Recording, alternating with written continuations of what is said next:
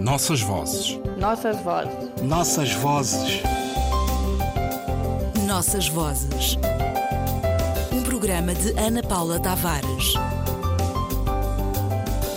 Quando te perguntarem, responderás que aqui nada aconteceu senão na euforia do poema.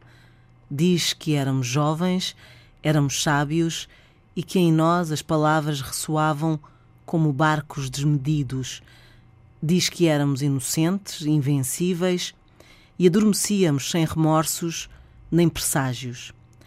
Diz que engendrámos coisas simples, perigosas, carroceiros em flor, uma mesa de pedra a cor azul, um cavalo alado de crinas furiosas.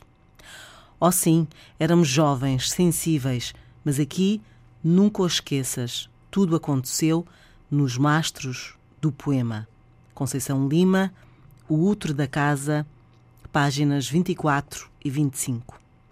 Nas novas, como nas velhas repúblicas, os poetas colocam a voz para dizer mais alto a verdade das coisas, como se a árvore não fosse apenas árvore, mas a matriz de coisa mais antiga, contida nas sementes que espalha o vento e que fazem novas árvores ganhar corpo no chão de reserva.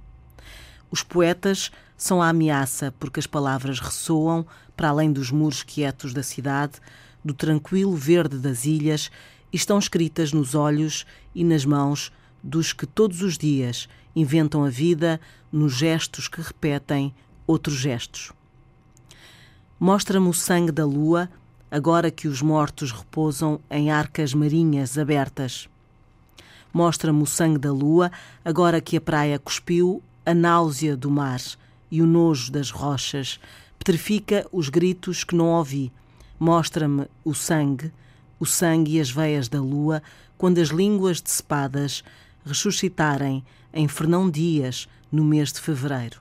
Conceição Lima, O Útero da Casa, página 29. É curta a memória dos homens e toda a gente sabe que o que hoje é verdadeiro, amanhã se perde na lama dos dias. Destroem-se as casas, muda-se a direção dos rios e colocam-se placas a anunciar que nesta terra só há presente e altas vozes e paz e ordem. Por isso há que expulsar da República os poetas.